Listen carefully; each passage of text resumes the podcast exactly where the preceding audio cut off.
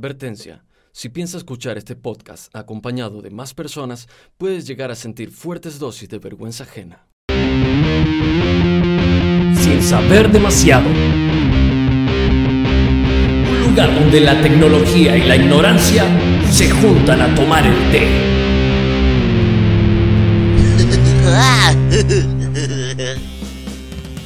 Tal amigos y amigas? Bienvenidos nuevamente a este podcast llamado Sin Saber Demasiado, su podcast recomendado contra el aburrimiento. Como siempre, mis compañeros Pelayo y Chechu. Y Damián. Un placer. Y Damián. nunca se presenta él. No, bueno. Nunca se presenta él solo. Eh, como verán, estamos en un escenario nuevo. Ya Checho nos va a explicar un poquito de qué va todo esto. Eh, antes que nada, quisiera que escuchemos un poco la música que estamos poniendo de fondo, eh, que es de la banda Bat Motra. Eh, la artista es Noemí y es de Valencia. Y bueno, ella se encarga de grabar todos los instrumentos de, de estas canciones y tiene samples puestos. Eh, particularmente para esta canción hay samples de la película Drácula del año 92, eh, la que aparece Kenny Reeves y Winona Ryder. Exacto. Y si después eh, la quieren seguir en Instagram y también en YouTube, en el video de YouTube van a ver que pone imágenes de Drácula del 31, del año 31, sí, la de Bela Lugosi. Así que bueno, escuchemos un poquito ahora.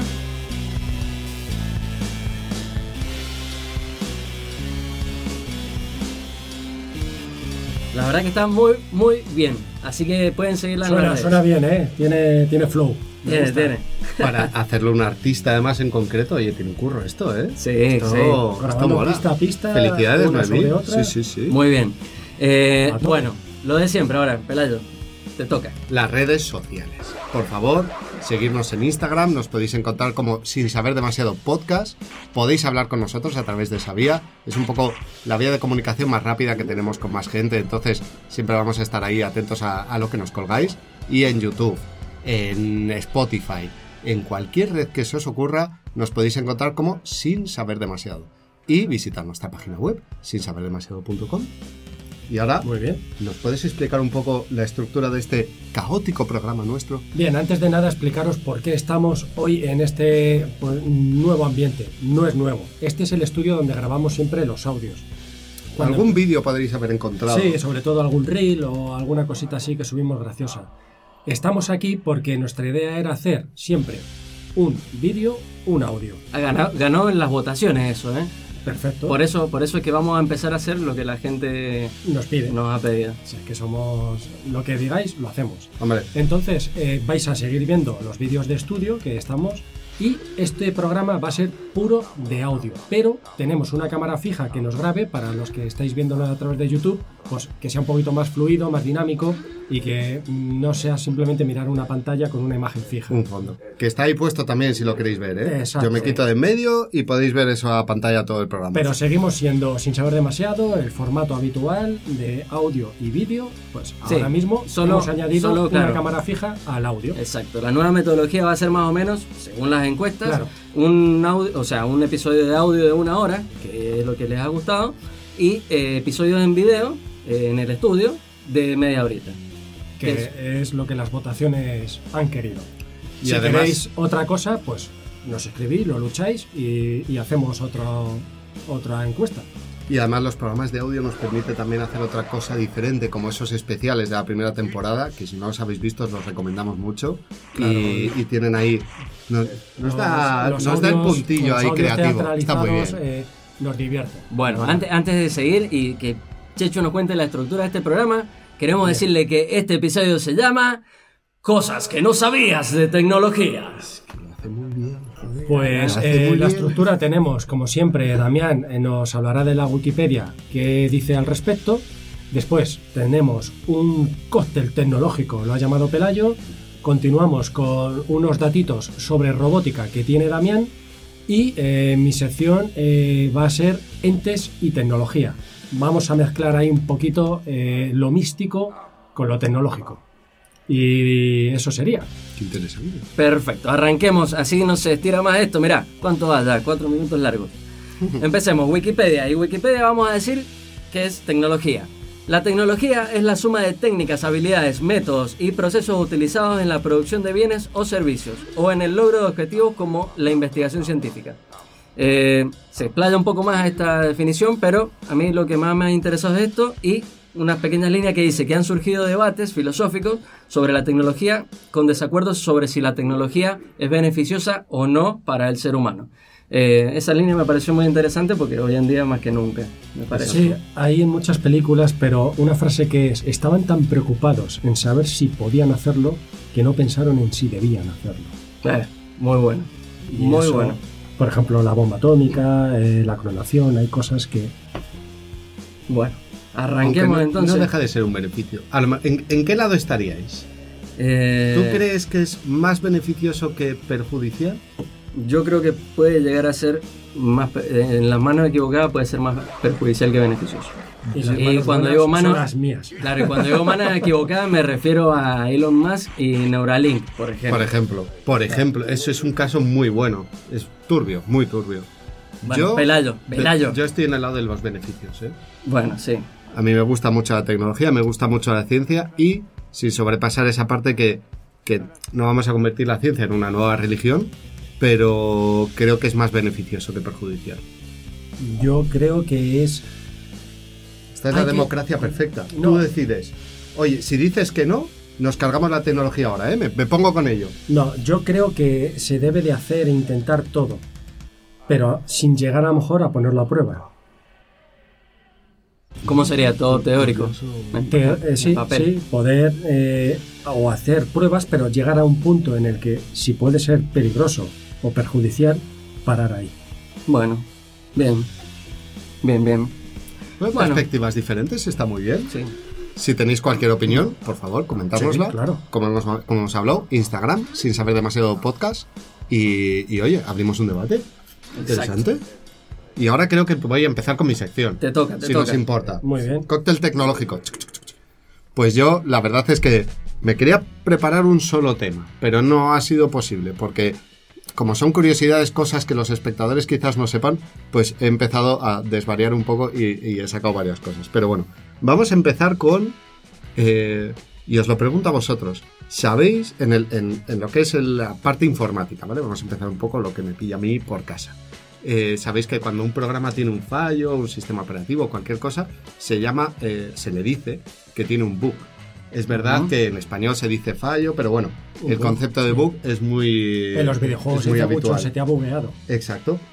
Bug es Cuando bicho se te queda el en- muñeco ahí. ca, ca, ca, ca, ca. en inglés. ¿Y sabéis por qué proviene esa frase? Eh, Yo sí, pero... ¿Sí? los- Ey, va, es, que ha venido a la, es que ha venido a la mesa equivocada. Bueno, pues entonces me lo contáis vosotros. Yo me callo y me lo contáis vosotros. ¿Por qué es? A lo mejor estáis en lo cierto, a lo mejor no. Porque la, la informática era una mujer, no recuerdo su nombre, eh, descubrió que un fallo que le dio abriendo el equipo es que se le había metido una polilla. Exacto. Se me tocó la placa, la polilla se frió. Yo lo voy a cual. añadir un poco más. Sí, sí. Esos primeros ordenadores, ¿vale? Utilizaban eh, bombas de vacío y muchos elementos mecánicos para mover eh, Eran- todas las pues bombas es que y la relés, electrónica. eran relés, casi Exacto. todo. Entonces, claro, imaginaros esos ordenadores primitivos que ocupaban salas enteras, que a lo mejor tenías lo que puede ser la habitación donde nos estás, nos estás escuchando ahora mismo, era una pieza que, Perdona, que que te- eran dos ceros y dos unos y incluyo. 50.000 El cintas. primer disco duro de 5 megabytes pesaba 2 toneladas. Claro. Entonces, era todo, eran naves industriales. Si de repente venía un bicho y un bicho gordo y un bicho grande y se, un bicho gordo y se metía en una cinta Ya, ya hemos perdido a los gordos. Nos, quedamos sin los oyentes polilla. Las polillas gordas ya nos han funado. ya no, ya no nos siguen. Vale. Pues imaginaros, ese bicharraco entrando en una cinta, se la carga, empieza a entrar en toda la mecánica, ¿vale? Y eso se paraba. Y de repente tenías dos ceros o dos unos que nunca cambiaban de estado. Y por eso se producía un bug. Muy bien. Esa es la frase. Muy bien. Ahora vamos a seguir un poquillo Claro, también con... bug, para los que no Es bicho en es bicho. Entonces, por eso ahora cualquier problema o fallo decimos hay un bug. O sea, se- bugueado. y- o sea, bugueado. Eso Esa es, esa encanta. es la española. Eso Está cuando, bugueado. cuando en el trabajo me llaman, oye, que esto me falla tal, digo, se ha, bugue- bugueado. se ha bugueado. Has mirado a ver si hay alguna O hormiga sea, ahí. la, la palabra más técnica que sé, bugueado. Todavía sigue habiendo este tipo de problemas. Sí. No en la parte más mecánica, pero sí en la eléctrica. Y es que si tienes bichos en las instalaciones que tengas, eh, puede ser que tengas ratas, hormigas, etcétera, etcétera, y se pueden producir bugs a la antigua usanza.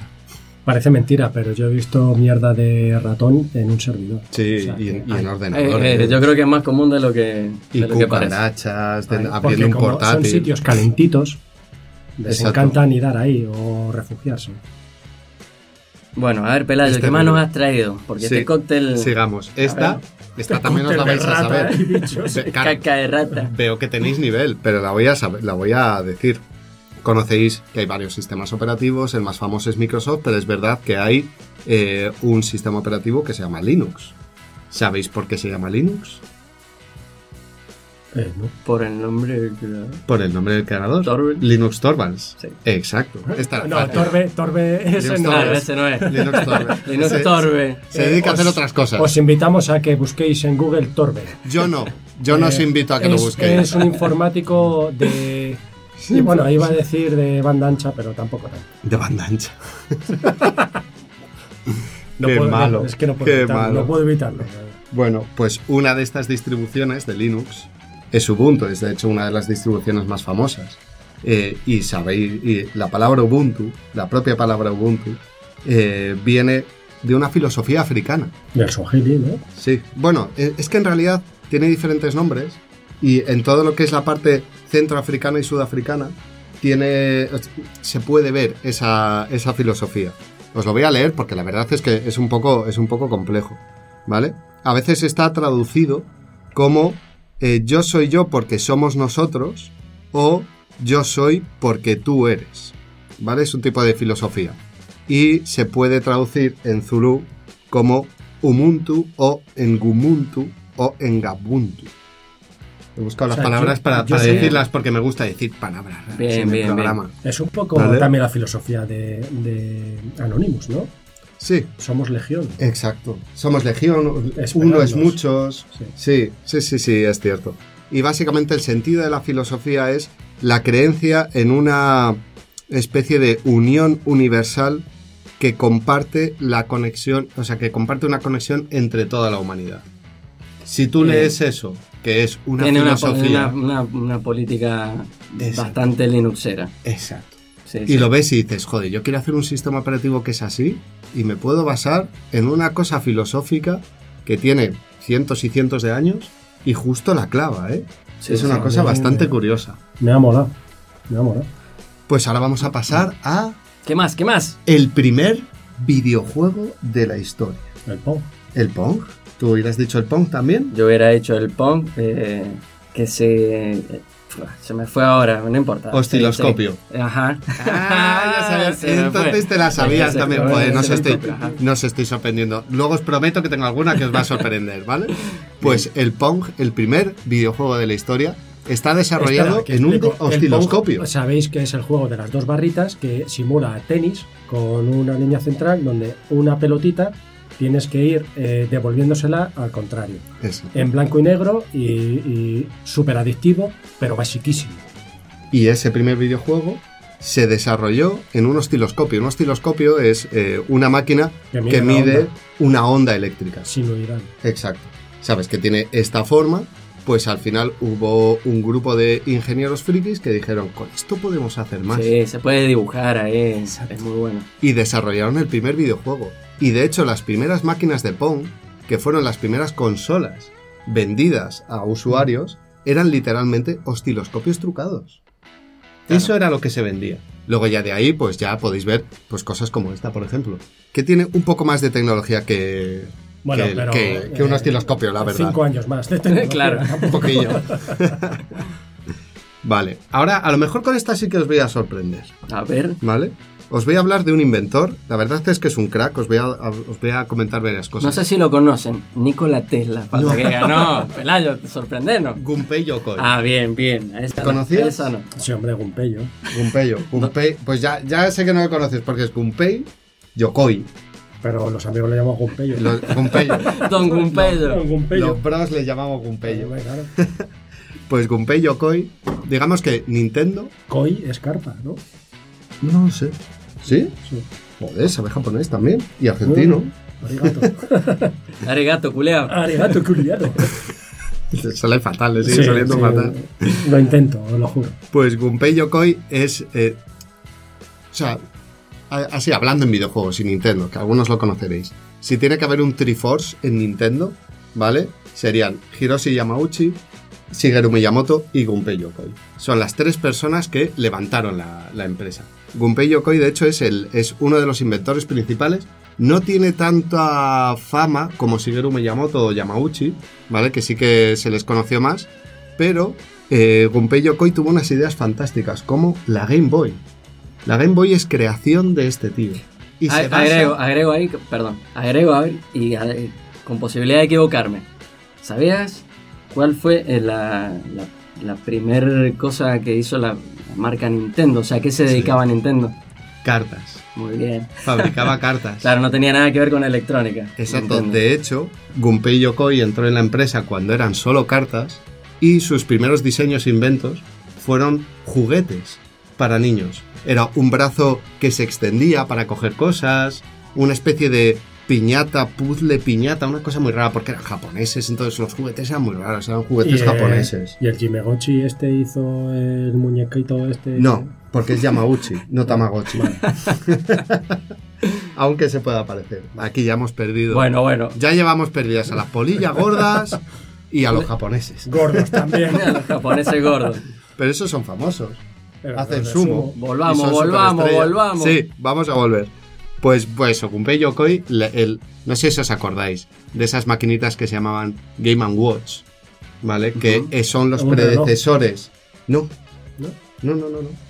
Eran las, las mini consolas de Nintendo Las que, solo tenían un juego eh, exacto que era muy parecido a una calculadora. Sí. Ajá. Pues eso se lo inventó Gunpei Yokoi, viajando un día en un tren bala en el que vio como un ejecutivo japonés se aburría en el, en el tren bala y estaba pulsando botones de la calculadora, solo por divertirse, por hacer algo en el tren. Y entonces se puso a mirarlo y dijo, yo puedo fabricar algo que le va a dar más diversión Claro. que esa calculadora, eh, poner numeritos y hacer, y hacer cálculos Tú no lo de tontunos. una pareja de 18 Sí, años. exacto. hace el Ocho- amor, ocho se cero cero cierra, ocho. El bebé. Bebé. Exacto. Pues lo llevó un nivel más allá y desarrolló el Game Watch, que es el predecesor de la Game Boy. Luego la Game Boy es un poquito más compleja que, que los Game Watch. Seguro que algunos de vosotros lo podéis reconocer y si no, alguna imagen la podremos colgar en, en Sí, Instagram. en- sí, o en la página web también. Ahí Exacto. colgamos. Y, y eso es, es muy divertido. Pues esta persona eh, inventó también, fijaros, eh, la cruceta de los mandos. Que Ajá. Tenemos aquí un mando. Sí, sí. Esto, esto de aquí, no sé si se está viendo bien, ¿sí? Sí. Esto de aquí es un invento de Gunpei Yokoi. Ajá. Antes de esto, estaban los joysticks o cuatro botones separados. Si Y de hecho-. Nintendo es el mayor inventor de De gadgets. avances De en, gadgets. en lo que es de el mando. eso, sí. El botón R y L superiores es una invención de Nintendo. El joystick dentro del mando es una invención de Nintendo. También el vibrador, el ¿Eh? primer mando inalámbrico, El primer Satisfyer. eh, el primer de el Nintendo. Gunpei Yokoi. Porque dijo, pues vamos a ir por aquí. Pero bueno, tiene, tiene muchísimos inventos. Si queréis mirarle, de verdad es la historia de, de- de un tío, ya falleció hace, un- hace, hace un tiempo, pero es un increíble inventor de pequeñas cosas que a lo mejor no pasan a la historia, pero que si lo sumas, dices, este tío, este tío tenía realmente una mente que iba un pasito más allá. Sí, iba O sea, creando mercado. Exacto. Y ya hablando de Nintendo, os voy a contar también una historia que no sé si la conocéis, y es cómo se creó la PlayStation. Originalmente, Nintendo, ¿vale? Esto eh, es, es un poco retro, pero bueno, no sé si os acordáis de la época de la Super Nintendo, eh, que solo existía Sega y Nintendo. Sí. Eran los principales rivales, ¿vale? ¿Y Luego Atari? ya... ¿Cómo? Atari. Atari ya se había muerto. Atari para esa época, Atari si acaso había competido con la NES, y si acaso. Pues en realidad cuando se cayó Atari ya surgió Nintendo, porque la calidad de los juegos de Atari era muy baja y Atari Nintendo- llegó a 8 bits. Ata- puede, puede ser que alguna de sus consolas llegara a 8 bits, pero realmente era una calidad muy baja. En cuanto al sonido, además específicamente a los, a los gráficos, era, era bastante bajita. Pues Nintendo, pensando en el sucesor de la, de la Super Nintendo, decidió eh, hablar con Sony para fabricar una consola que leyera CDs y que tuviera 32 bits y que ya fuera con gráficos tridimensionales y todo, y todo lo que ya hemos visto nosotros. Incluso, hace poco, una persona que su padre trabajó en Sony durante un tiempo encontró el prototipo de la Sony Nintendo PlayStation. Porque originalmente la PlayStation iba a ser la consola de Nintendo. Claro. Pero Nintendo en un último momento se echó para atrás y decidió trabajar con Philips, si no me equivoco. ¿Vale? En una especie de expansión. Tienes tos. Eso te pasa por meterte con tanta gente. Sí, claro. Es que se me atraganta la mala hostia. Ahora, ahora después del próximo episodio todos los tres. Y Sony, a modo de venganza, Y también para no tirar toda la investigación que había hecho y aprovechando todo el know-how que le dio Nintendo sobre cómo hacer videojuegos, sacó la PlayStation. Y la sacó sin pensar que fuera a triunfar. Realmente la sacó como un producto de- de decir, pues mira, es que ya hemos invertido tanto dinero que no nos cuesta mucho dar el último paso y venderlo. Y si vende algo, pues recuperamos un poco Ya, de... pero sacó Gran Turismo, sacó unos juegazos. Pero eso fue no- a posteriori. Los primeros juegos de, de Sony eran un poco bajos. De hecho, le, le quitó un montón Sacó el GoldenEye. de mercado a... ¿Al cuál? GoldenEye. GoldenEye es Nintendo 64, está perdidísimo. Sí, GoldenEye es Nintendo 64. tengo mis dudas. Por Yo, cartucho. yo te, te hubiera querido apoyar, pero Tengo mis dudas. no sí. sé. Si GoldenEye. estáis conmigo, apoyarme en los comentarios. Mira, A- te digo, a- a- con vos a- Nintendo a 64 y la... Aunque esté equivocado. La empresa es Rare la que hizo. Que además Rare tiene, tiene unos juegos buenísimos, luego, lo- luego se fue a la mierda. ¿Cómo, pero fue cómo muy llamo divertido. a, a mis seguidores? Los chechulers. Unos Los chechulers. me encanta. chechulers. Chechulers, apoyarme. Apoyarme. Perfecto. Aunque vamos, esté equivocado. ¿vale? vamos a ir terminando con do- dos cositas muy, muy rápidas. La... Vosotros sabéis que el ojo humano no es capaz de ver por encima del ultravioleta y por debajo del, del infrarred. Es nuestro ángulo. Si este es el ángulo de la luz, ¿vale? El ojo humano solo ve esto. Hay una pequeña parte aquí que nosotros no vemos nunca. Bueno, yo puedo entrar a la cocina a ver los platos en el fregadero y no pero verlos. no son infrarrojos. y, y no Claro. verlos. Pues las cámaras de los teléfonos móviles sí son capaces de ver ese- esos rangos de luz. Ah, sí. Y de hecho, Es esto muy es, útil eso, ¿eh? exacto, es una prueba que quiero que hagáis si tenéis la posibilidad y es poner la cámara de selfies del teléfono móvil y con el mando de la televisión apuntar con esa lucecita que siempre tiene, Ahí se ve ahí. esa bombillita, apuntar a la cámara y vais a ver esa luz roja que es invisible Sí, eso, para el ojo eso, humano. eso es muy, muy interesante. y Déjame agregar algo que capaz que lo ibas a decir y te, te Para pero en los hoteles. Eh, y claro, ver- eso- ver las cámaras de seguridad. exactamente eso. O sea, esos LED que parecen apagados en realidad están emitiendo luz infrarroja y esa es la luz que se usa eh, En las para, cámaras para de ver de noche. nocturna. Exactamente. Entonces, si entran en una habitación de un hotel y panean un poco con las luces apagadas, con la cámara del teléfono, también. exacto, se puede llegar a ver eh, el LED que es un rosadito claro. Bueno, ya lo van a ver, van a, hagan la prueba y lo van a ver. Y de hecho con el mando es una buena manera también de ver si se te han acabado las pilas o es que no estás apuntando o es que eres idiota y no sabes Sí, utilizar el mando. Curso de espía Se te, KGB. se te ha eh, bugueado el mando. Ese te ha bugueado porque se te ha metido Una un- polilla Una gorda. bolilla gorda. Otra más, muy rapidita. Y además es que esta me afecta como informático. Esta es completamente profesional, ¿vale? Vosotros sabéis que los informáticos siempre os decimos, has apagado y encendido Has otra vez. Exacto. No, decimos, has apagado y encendido. Y eso funcionaba. Funcionaba hasta Windows 7. Que Microsoft decidió hacernos el lío. Sí, ahora Anteriormente- No se, apaga, se queda en stand-by. No, ahora hay que hacer reset. Sí. Anteriormente, cuando tú apagabas, el equipo se apagaba Hablando, por hablando, completo. hablando de, de un sistema operativo. Hablando de hardware, sí. Porque en realidad lo que hace es descargar los capacitores. Exacto. eh, y eliminar toda la memoria. Yo hablo Exacto. solo de, de ordenadores, Exacto. lógicamente. Y de Microsoft específicamente, no de Linux. Anteriormente, cuando tú apagabas el equipo, se te eliminaba todo lo que tuvieras en la Memoria en la RAM. memoria. Exacto. Borraba la caché. Pero claro. Windows decidió darle la vuelta en Windows 7. ¿Vale? Y cuando tú apagas el equipo ahora, te guarda en el disco duro la memoria RAM Pero y la caché. Para el reinicio rápido. Exacto. Claro, de repente mágicamente empezaron a encender los ordenadores tres veces más rápido y es por eso. Pero se reproduce un fallo si ya lo tenías anteriormente. Entonces lo que tienes que hacer ahora ya no es apagar y encender, es reiniciar. Porque el reinicio es el que libera toda esa pila y enciende el ordenador de cero. Y te elimina el error. Y con esto, que os va a solucionar un montón de problemas, vamos a dar paso a la siguiente sección. Esa. Bueno, me toca entonces. Bueno, yo voy a hablar de robots. Parece algo medio tonto, tal vez lo es, pero quería hablar de robots. A mí Bueno. me gustan los robots. Voy a dar así como una pequeña introducción, como siempre me gusta. Eh, ¿De dónde sale la palabra robot? Bueno, proviene de la palabra checa robota o roboti en plural. De Eh, la palabra checa. Ajá, que se traduce como servidumbre o trabajos forzados. Claro. Está claro cuál es el objetivo de los robots. Yo lo Sí. tengo muy claro. ¿Quién, Eh. quién dijo las tres leyes de la robótica? ¿Isaac Asimov? Sí, pero es, es novelesco. Ahora hay, Ajá. hay por ahí ciertas tendencias que hablan de seis normas, siete normas, se han ido ampliando en el mundo real. Aunque la parte novelesca está muy bien. Normal.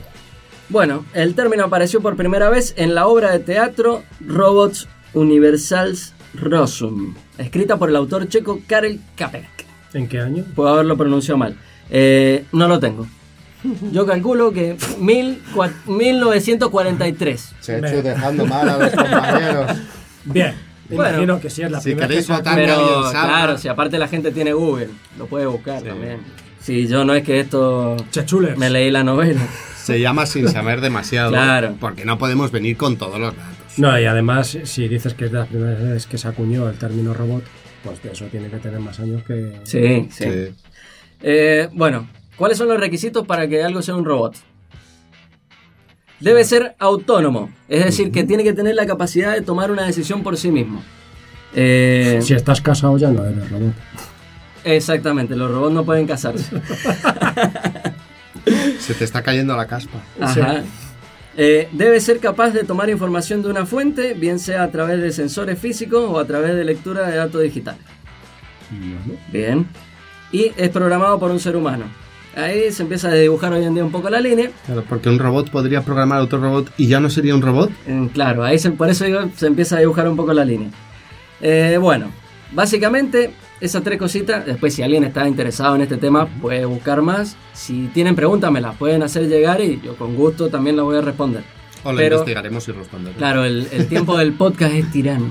Ah, se hacía el que estaba en televisión. Acá podemos estar dos horas, pero bueno, tampoco tenemos familia. Eh, he separado los robots en tres grandes tipos. Hay más y se pone bien finita la línea, pero yo lo he separado en tres. En los mecánicos. Es decir, que su configuración es basada en los mecanismos de, como si fueran de un reloj, Hmm. ¿verdad? O sea, no, no juega la- la electricidad. O sea, son engranajes. Claro. Eh, bueno, y un ejemplo de esto es el gallo de Estrasburgo, que fue construido, y acá tengo una fecha, en el año 1352, y es el autómata más antiguo que se conserva en la actualidad. Eh, formaba parte del reloj de la torre de la catedral de Estrasburgo y al dar las horas movía las alas y el pico. Bien. Bueno, Cumplía con, cumplía con los requisitos. Cumplía. Cierto Sí, es. sí. Eh, Reaccionaba con lo de las horas. Sí, sí, sí, sí, cumple los, cumple los requisitos. Por eso, o sea, programado, es que, programado hoy, en día la gente se imagina un robot, claro, no sé, la rumba o Exacto. lo de, el perro de Boston Dynamics, pero Sí. hay más. Eh, después tenemos los eléctricos, que estos ya sí son basados en el funcionamiento con electricidad y con componentes electrónicos o, o eléctricos. Y después están, que hoy en día están en auge, se podría decir, los de software, comúnmente denominados bots. se pueden encontrar tanto en juegos como hoy en día Y en en, en los- atención sí. al cliente y en los Illuminati. y en los Y Illuminati. los Illuminati. Claro. Bueno, eh, esos son los que yo he querido separar. Era una de las preguntas que te iba a hacer. ¿Qué diferencia hay un bot y un robot? Y ya está, ya no te lo hago, ya me lo has respondido. Claro, diferente categorización, Sí, básicamente. Sí, un bot es un robot software. Exacto, exacto. Bueno, eh, como siempre, vamos desde el principio. El primer robot. En el siglo XX se puede fechar el verdadero inicio de la robótica, puesto que es entonces cuando se pueden crear mecanismos autómatas programables.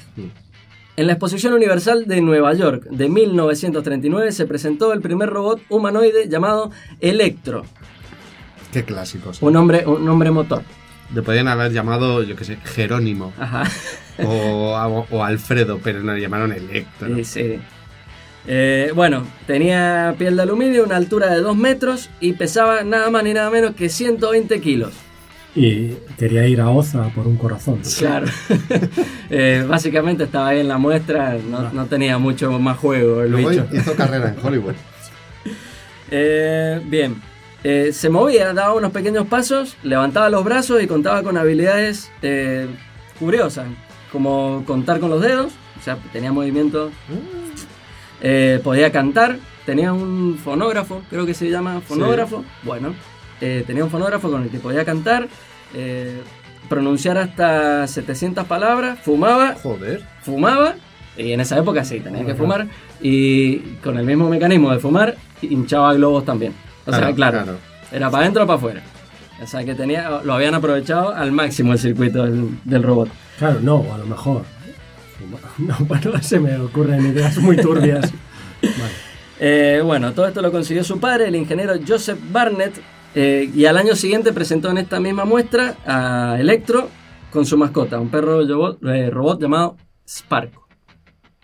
Después pueden buscar imágenes, las vamos a colgar en nuestra web, pero si quieren buscar imágenes de esto, son unos bichos, parece eh, Frankenstein, directamente Sí, parece claro, Frankenstein, claro. y el perro robot hacía así. eh, Frankie se- Winnie. se- es como que se tiraba de culo y quedaba con todas las patas para arriba y después volvía así, bueno, muy, Bueno, muy rudimentario.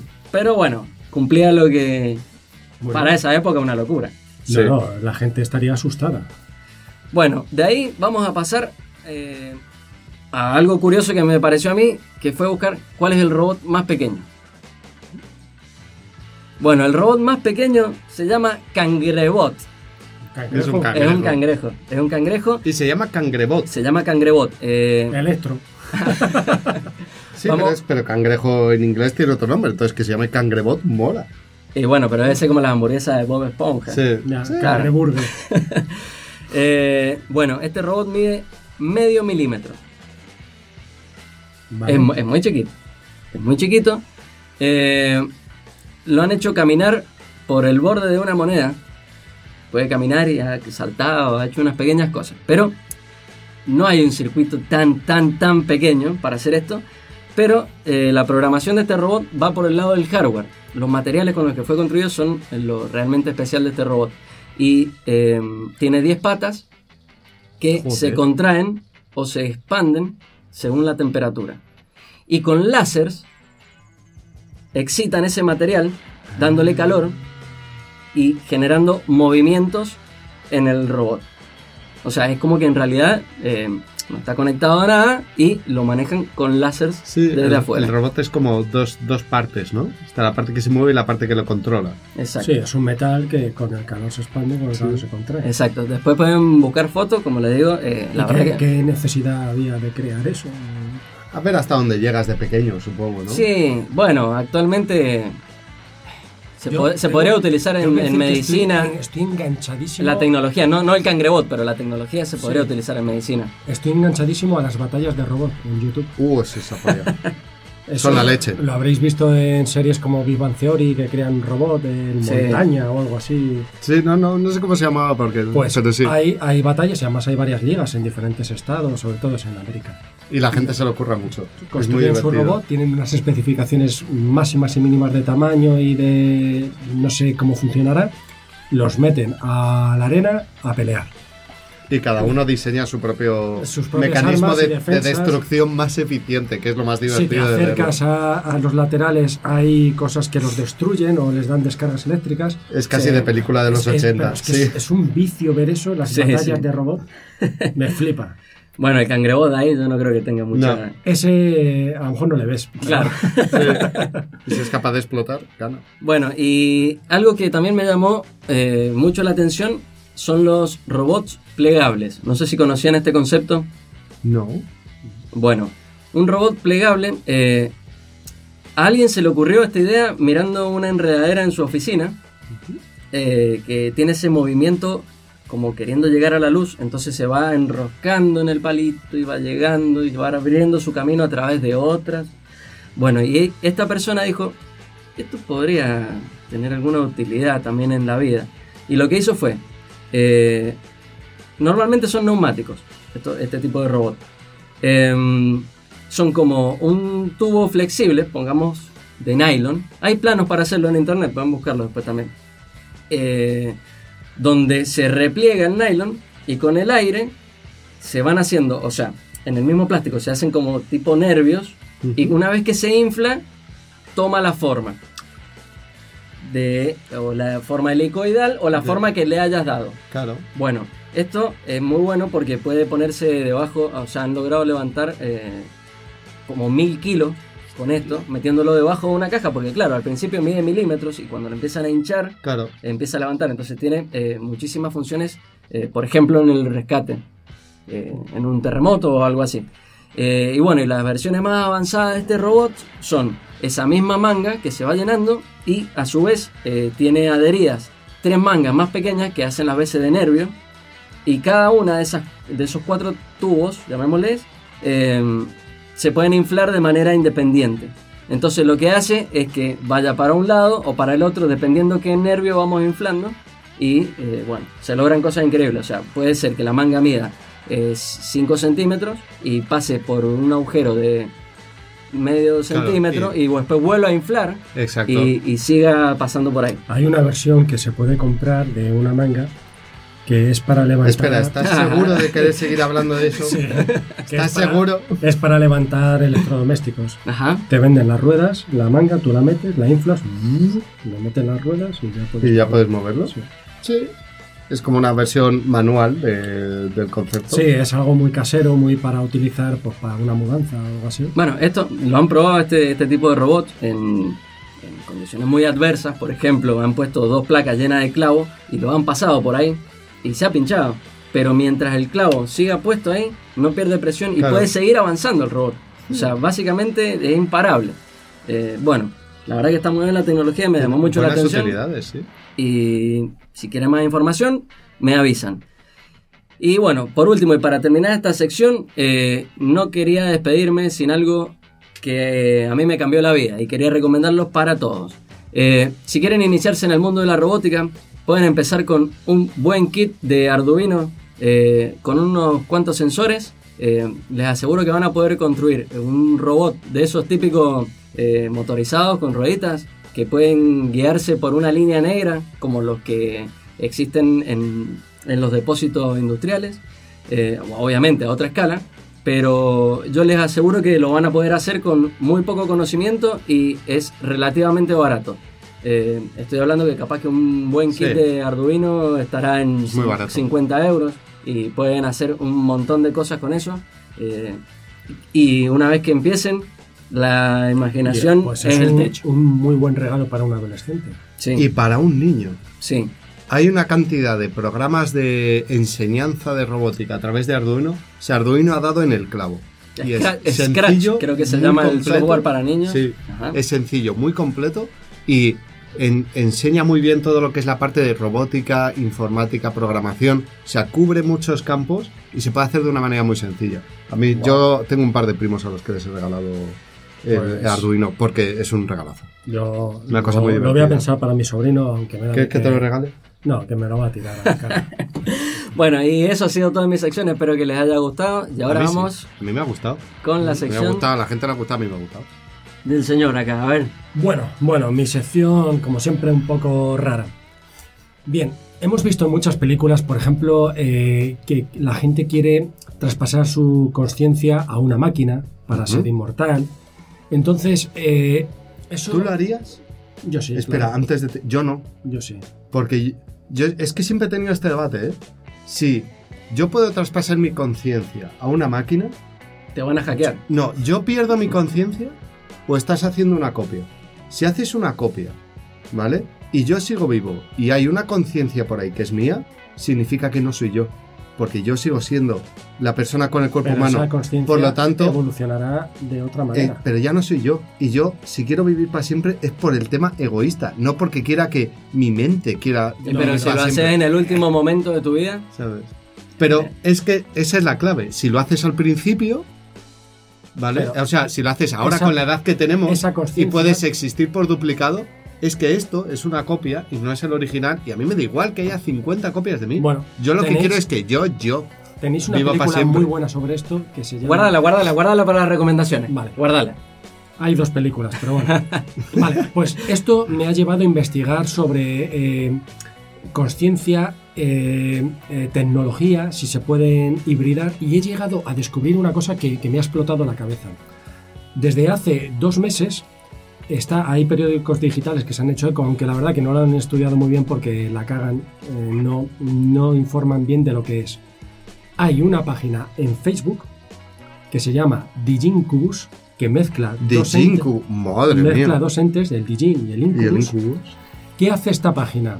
Y es que tiene ciento y pico mil seguidores y están eh, y no son bot porque todo escriben de una manera muy muy orgánica y de hecho como con diferentes eh, acentos y culturas. Es en, castellano, ¿eh? O sea, es bueno. ¿qué te, promete esta página? Esta página es mu- muy misteriosa, tiene imágenes muy muy raras, eh, pero lo que te dice es que si tú le pides qué quieres soñar, te lo cumple. No que convierta tus sueños en realidad, es decir, no, eh, yo quiero ser rico y famoso, no, Ajá. quiero soñar que soy rico y famoso. Y te cumple que sueñes con eso. ¿Lo has probado? Sí, Cállate. pero bueno, ahora llegaremos a ello. Ahora llegamos. Entonces, ¿qué pasa? Tú tienes eh, tiene una norma muy básica, que simplemente tienes que escribir, en- cuando él va subiendo posts diarios, en uno de los posts tienes que escribir, el ensueño de mi sueño es, y a continuación con lo que quieres soñar. Vale, hasta ahí puede parecer una chaladura, una locura. ¿Qué pasa? Que de repente empiezas a encontrarte con mensajes que dicen como, pero esto cómo es posible, pero cómo, cómo funciona, cómo estáis eh, consiguiendo... Puedes pensar que una persona, dos, se sugestionen y puedan llegar a, a- a soñar con eso que han pedido soñar. Pero tantas personas, porque yo lo he intentado muchas veces, cuando era adolescente siempre Sí. me iba a dormir, digo, a ver si sueño con esta historia. Eh, cojones 33, imposible. Pero aquí, o sea, la proporción de comentarios y encima son muy diferentes y no se ve que es un bot. Y además es que no hay necesidad de eso. Que escriben cosas como, como pero, pero eh, eh, que alguien me explique cómo se, se ha logrado esto o qué clase de, de imágenes me ponéis que me generen un... Son fotos y sobre todo es eh, imágenes de cuadros antiguos. Entonces, sí, ¿cuál es el proceso? O sea, espera. cuéntanos el proceso. Tú tú escribes, escribes, lo de eh, El ensueño de mi ensueño mi sueño sueño es- es, y vamos lo a hacer un pones, ejemplo. y luego ¿qué, qué, qué, qué pasa? El ensueño de mi sueño es eh, soñar que los tres vamos en yate eh, por el Caribe, ¿vale? Vale. Qué Entonces- sueño chote, güey. ¿no? Bueno, yo qué sé, yo me Está ocurrido. Eh, Pudiendo ir con cualquier otro vamos con nosotros. No, porque tú vas sí. como Damiana. ¿no? Ah. Entonces, eh, sueñas con eso, ¿vale? Mucha gente sobre todo pide soñar con seres que han perdido. Eso es lo que más se repite. ¿Sabes? Eh, perdí a mi madre hace tal, perdí tal, y me gustaría volverla a ver. Y luego escriben diciendo, ha sido increíble, Pero- una pasada. ¿Cómo es el proceso? O sea, después de que tú hagas eso, el, el- Nada, ¿te, dan está. algo? No, no, nada. no te mandan nada. ninguna imagen. Nada, simplemente dice que solo los elegidos y los que cumplan las normas lo conseguirán. ¿Y cuáles son las normas? Eh, escribir el ensueño de mi sueño es. Es la única norma. porque mucha gente escribe el Y sueño darle de- follow y like. No, no, no. Sí, yo claro. me he fijado, ¿eh? Y, O sea, y Patreon. me- y, y meteros- cafecito y todo. no, no, no, no, todo, no tienen nada, ni- no tienen ni web, no tienen ningún método de contacto, simplemente podéis meterlo en, en Facebook, está, si es que está Yo funcionando. me juego el dedo meñique, que no me sirve de mucho, a que es un, un, un- un estudio psicológico. Bueno, eh, Porque la parte que puede afectar ahí quizás sea que te lo propones tanto que te acaba pasando, vale, pero por la pero parte espera, psicológica. Es que no llega al final, Pelayo. Vale, si continúa, Es que continúa. ahora viene la guinda del pastel. Hay unos pocos casos que eh, han escrito, y además lo podéis leer, ah, pues me ha encantado el sueño, ojo, es increíble, gracias, y siguen intentándolo y siguen escribiendo. Pero hay algunos de estos que lo han conseguido que luego escriben, pero si este es el precio que tengo que pagar, por favor, no quiero volver a hacerlo. No puedo dormir. Tengo unas pesadillas terribles y lo peor es la sensación de que me miran en mi casa. Y este mensaje se repite en muchas personas de manera diferente. eh, la sensación de, intranquilidad que tengo no, no se me va, no se me va ni de día. Entonces es un porcentaje muy pequeño ¿eh? de todos los que dicen que han conseguido eh, soñar con lo que han pedido al Digincubus. Pero y estos que no pueden y que, que no pueden volver a, a dormir tranquilos, que se sienten inseguros en su casa. Bien, yo he escrito a Digincubus, he pedido un sueño, pero hace dos días todavía no he soñado con nada. Así que no sé si esto funciona o no funciona o el precio que tengo que pagar. ¿Hay un tiempo medio? Eh, eh, lo he estado mirando, no es. Perdón. Lo estado mirando, no es inmediato al día que escribes cuando la gente responde con esta noche he soñado, puede haber pasado Una semana, una semana, dos un semanas. mes. Lo increíble es que el primer post creo que es del 20 de octubre o algo así de esta página y ya tiene ciento y pico mil eh, seguidores. O sea, esto ha corrido como la pólvora. Ahora la tecnología se presta para todo, Sí, ¿eh? sí. Claro, entonces yo he pensado, viendo John Wick, no, John Wick no, otra de Keanu Reeves, eh, Constantine, John Constantine, que Es que le...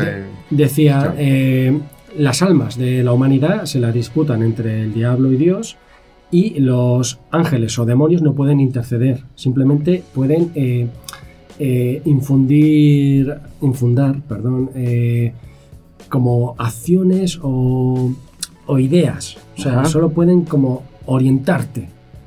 Claro, y yo he pensado, en el siglo que estamos con Internet, con todo, sería una forma de, de persuadir muy buena, porque ya no es como antes, que, que, mm, había foros, sitios que, donde te podían contar ideas o tal. Ahora todo el mundo está metido en, en redes sociales. Claro. Si ahí se mete un ente, bueno o malo, que te eh, dirija para bien o te dirija para mal, es que, o sea, se lleva almas po- po- po- a saco. O sea, Estamos hablando de que la tecnología ya ha llegado al inframundo. Vale, Tenemos 5G. Sí, sí. Y ya Tenemos 666G. y 666G. termino esto del Digincubus. eh, por favor, os insto a que. Hostia, Ya lo habías qué olvidado. ¿eh? poco insta últimamente. No, es que no instas nada. Os insto a que lo metáis porque, eh, el- o sea, existe la web. Están empezando a ver un montón. ¿Estás seguro de que Sí, sí, les sí. instas a que se metan? Bueno, a que se informen. Otra cosa es que queráis. Yo no os diría porque esto es como la Ouija. Eh, o sea, la probabilidad a que si tienes mal rollo con estas cosas, Sí. luego se te devuelva como mal rollo Es mejor, muy que, alta. es mejor que no. es muy toques. alta. Esto, o sea, entonces, si eres susceptible a, a rayarte, olvídalo. Métete y lee lo de los demás, pero ni se te ocurre hacerlo tú. Si eres una persona que no te rayan estas cosas y quieres hacer la prueba, tú mismo. A mí, como por la parte de psicología, me interesa. Porque por la Claro, parte ser un sobrenatural y por No, la parte Que, tal. al- que alguien nos cuente, si lo hace, que alguien nos cuente. Es que- Sugestión eh, colectiva. Es que suena, o sea, todo lo que has contado, ¿sabes a lo que suena? A película mala de Eh, Hollywood creepypasta, de, de- o de sea, Halloween. Este, este es un creepypasta. no, porque los creepypastas son buenos. No, Esta es regulera. sí, hay pues- creepypastas muy buenos. Bueno, pues, esta es la historia que he traído. eh, ya buscaré otra mejor para el No, pero como, como estudio psicológico está muy bien. O sea, al final es como sueltas la idea y miras a ver cómo reacciona la gente. Claro, y pero, es posible pero ¿y que- ¿Por qué las imágenes que suben son tan críticas? ¿Por qué el fondo que Pero tiene. ¿quién sube las imágenes? El Digincubus, el creador. Pero las imágenes nadie- las nadie- suelta random o las Son- suelta en random. respuesta No, a. no, no, no. Él sube un post ¿Sí? Con una frase suya así crítica, una imagen random. Bueno, random, suelen ser de obras de arte antiguas muy escalofriantes. Vale. De hecho, la cabecera que tiene es un- una partitura en rojo, así como muy antigua, que un usuario dijo, a mí lo que más me raya es que esta partitura es de, de mm, perdonadme, no sé qué pieza, de qué clásico súper famosa, que es de que se hace en los funerales y que está incompleta. Y la parte que ha subido está completa. o partes que faltaban están completadas. Bueno, mira, hay una sola manera de comprobar esto, Pelayo. Métete a hacerlo y listo. Y Sí, después yo- nos contáis. Si sí. alguien va por su cuenta ahí y nos quiere contar algo después, Esperamos y- también y si los para mensajes. el siguiente programa no estoy, pues os recomendamos que no entréis. Bueno, o yo, claro que yo ya lo he hecho. sí, tú ya lo has hecho. Buscad mi comentario, aunque no sabéis mi nombre real.